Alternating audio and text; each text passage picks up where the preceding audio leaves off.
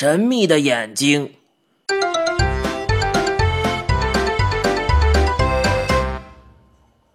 我们想弄清楚是怎么回事，可是怎么盘问他，他也不说。回家的路上，我又说：“咱们俩那么好，你跟我保什么密啊？你说了，我保证不告诉别人，连徐晓东都不告诉。”这回他不但不说，还装疯卖傻，明摆着想蒙混过关。他忽然叫一声：“好小子，违反学生守则！”我生气地说。我又没揍你，随便问问，怎么就违反守则了？他心不在焉的回答：“没说你。”接下来，他又双手捂住耳朵，好像吓得要命。危险！怔了好半天，他才放下手，长出一口大气，说道：“哎，好家伙，这要是着起火来，啊，可惜呀，那十个二踢脚了。”虽然着火是风化，二二踢脚我却明白啊！我不无歉意地说：“徐晓东这家伙不够朋友，没关系，赶明儿我给你买一挂大号的二百响。”这事儿本来就算过去了，反正在蒙上大头的眼睛，他什么也瞧不见了。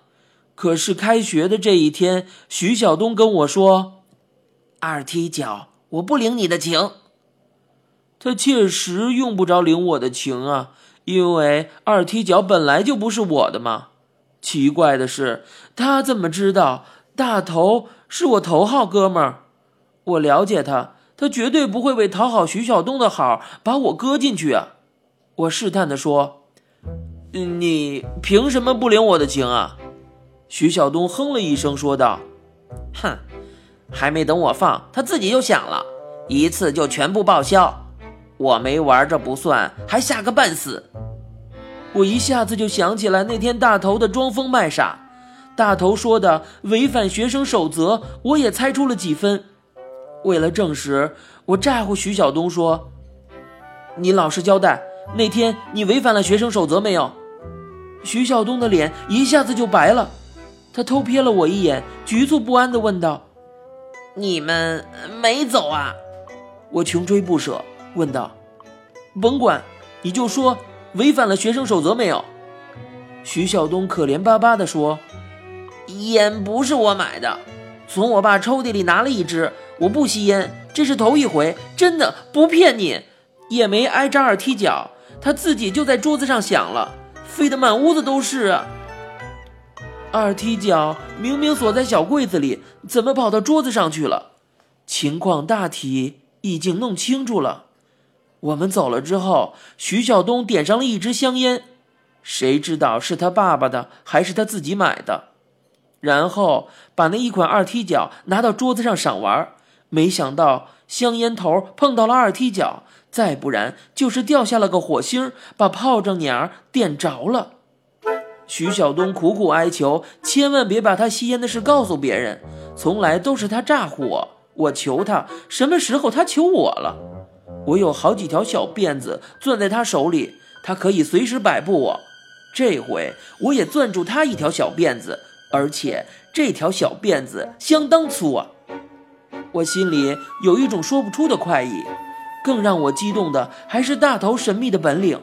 他莫名其妙地喊出违反学生守则的时候，我们已经拐过了两条胡同，离开徐晓东的家相当远了。他居然能够知道徐晓东的一举一动，如同目睹一般。这就是说，他的鼻子不仅能够看，而且那鼻光能够穿透许多座房屋、许多层墙壁。我怀疑大头的鼻子在看不到东西是他装出来的，假装看得见，这很难。但是假装看不见就太容易了。我追问大头，他死活不认账。我提出这事儿，好像还是他很害怕。对于暴露出鼻子看东西的本领，他显然也感到后悔。大头是诚实的人，可一旦犯了倔，九头牛也拉不回来。我想，要是吓着了他，我怕是一辈子也别想知道他的秘密了。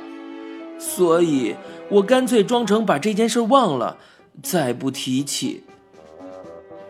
过了大约三个月。我们家里出了档子事儿，几名歹徒趁我爸我妈都上班，闯进我们的家，把我们家那个外地小阿姨捆得跟个粽子似的，屋子里翻了个底儿朝天。我爸锁在抽屉里的三千元现款也没了。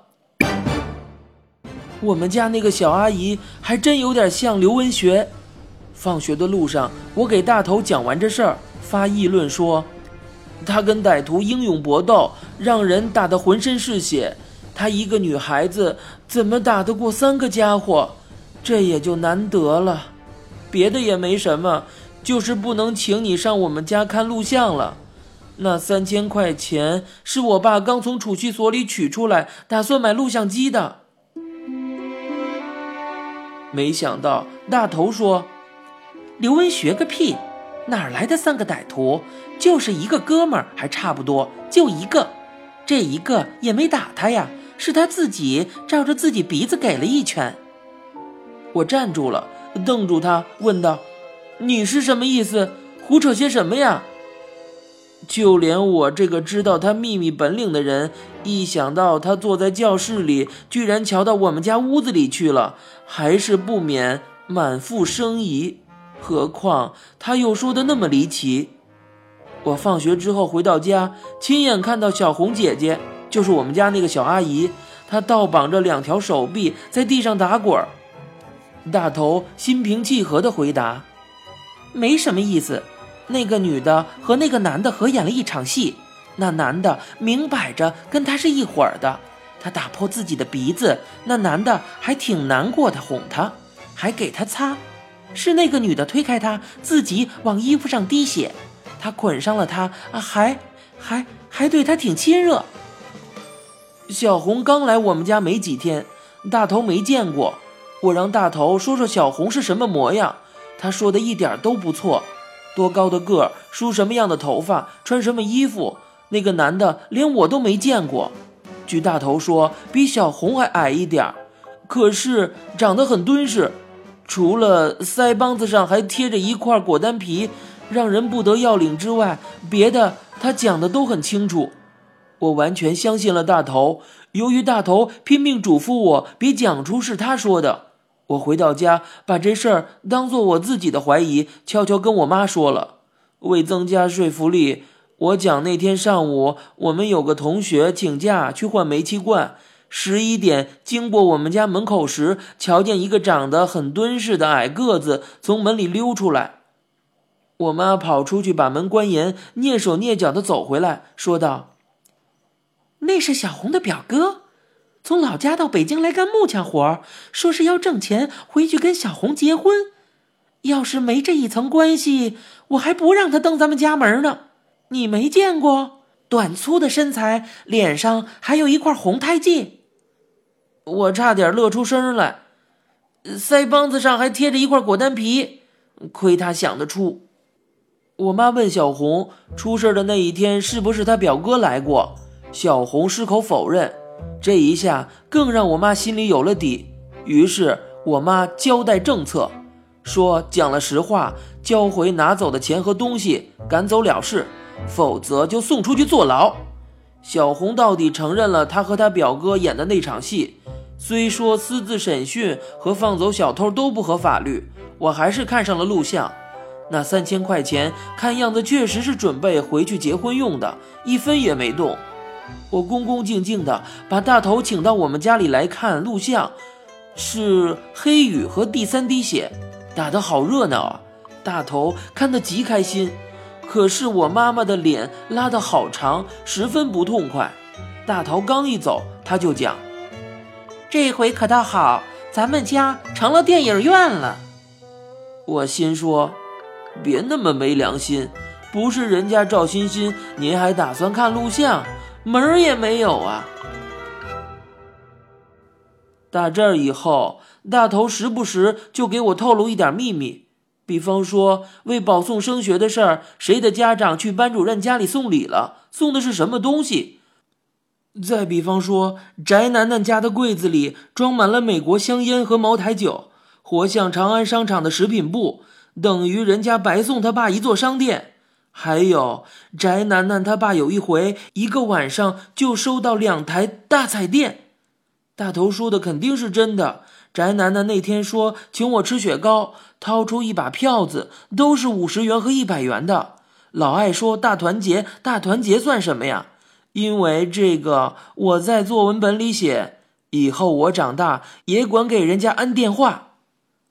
蔡老师在这句话底下画了一条红杠子，旁边批上几个红字，写着：“这种思想要不得。”大头翻我的作文本，咬着我耳朵说：“你应该写，以后我长大也要当局长。”翟楠楠的爸爸多么神气！可是他一见着李大庆的爸爸，马上就从自行车上下来，冲着人家鞠躬。你知道不？翟楠楠的爸爸还给李大庆的爸爸送过一辆摩托车呢。李大庆星期天上游乐园中心坐小汽车，翟楠楠可只能骑自行车。其实我更想写在作文本上的话是：我也想有赵欣欣那样一双神秘的眼睛。有这样一双眼睛，该多有意思啊！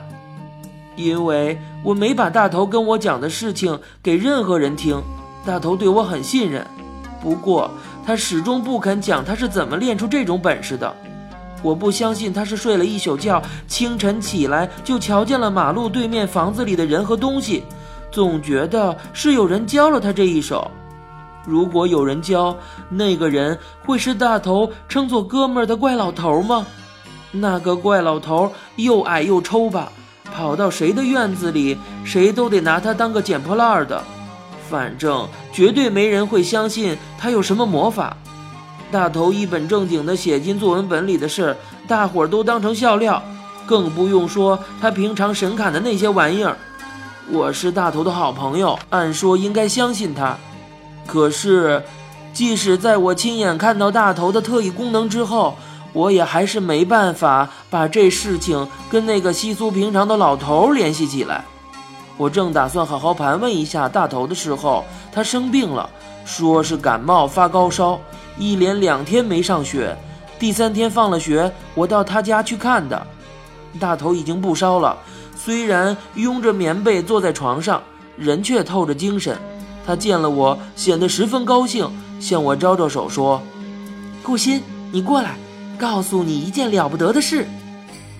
嗯，这小子满脸神秘，看样子他那个能瞧见东西的鼻子有重大的发现。我凑过去，他正要趴到我耳朵上说什么，忽然皱起了鼻子，闭上眼睛，张大嘴巴，仰起头，他一他要打喷嚏，果然，紧接着就是一声。我从来没听见过这么大的喷嚏声，那真是惊天动地呀！窗户震得哗啦哗啦响，而且有一块玻璃竟然震碎了。大头也让自己的喷嚏吓了一跳，他呻吟了一声，说道：“龙的眼睛，啊，完了！”接下来，他蹦到地板上，直扑向窗户。他呆愣愣地看了那块碎玻璃一会儿。又推开窗户往下瞧，我捡起他掉在地上的棉被往床上一丢，也跟过去往楼下看。楼下是一片草地，有两颗夹竹桃。我探出身子说：“没事儿，底下没人。”我猜想他是怕散落下去的碎玻璃伤着人。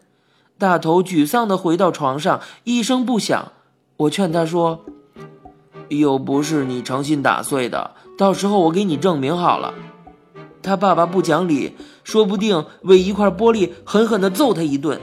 大头却说：“眼睛，我的眼睛完了。”从这儿以后，大头的特异功能果真就没有了。我也不是光凭着他说。以前我把大头的东西藏起来让他找，他总是笑嘻嘻地走过来，一伸手就把东西抓出来。不管我藏得多么隐蔽，现在完了。考试之前，我把他的笔装进我的书包，瞧他这通瞎抓，他是真看不见了。大头始终没告诉我这前前后后的真实情况，多半是因为他是以走麦城告终的。我也只能根据他的只言片语去勾画一个大概的轮廓。他碰到了一条龙，或者是个跟龙有点关系的神秘人物，借给他一双眼睛，让他不要讲出去。这小子沉不住气，跟我讲了。龙一生气，又把眼睛收回去。这设想也许很荒唐，可是事实就是那么神奇古怪。不信你就试试。你坐在家里，能看到别人家里发生的事儿吗？松下录像机就摆在我们家茶几上，假的呀。暑假里的一天，徐晓东约我骑车到香山去玩，我终于忍不住把事情的前前后后都跟徐晓东讲了。徐晓东到底是我的好朋友。再说，事情早就过去了，大头再也没有什么神秘的眼睛，还保哪门子的密呀？徐晓东听完，呆愣了半晌，然后说：“这样好，不是说我鼻子瞧不见东西，我就生气。你倒想想啊，他把人家大墙后头那些见不得人的东西都瞧在眼里，人家心里能痛快吗？”说不定哪一天就把他堵在黑胡同里收拾了他。接下来他又说：“不过我抽烟的事儿绝对没有，除非他当众证明他确实能隔着墙瞧见东西。”你现在收听到的是由一辆松鼠播讲的《怪老头》，欲知详情，请听最后一集。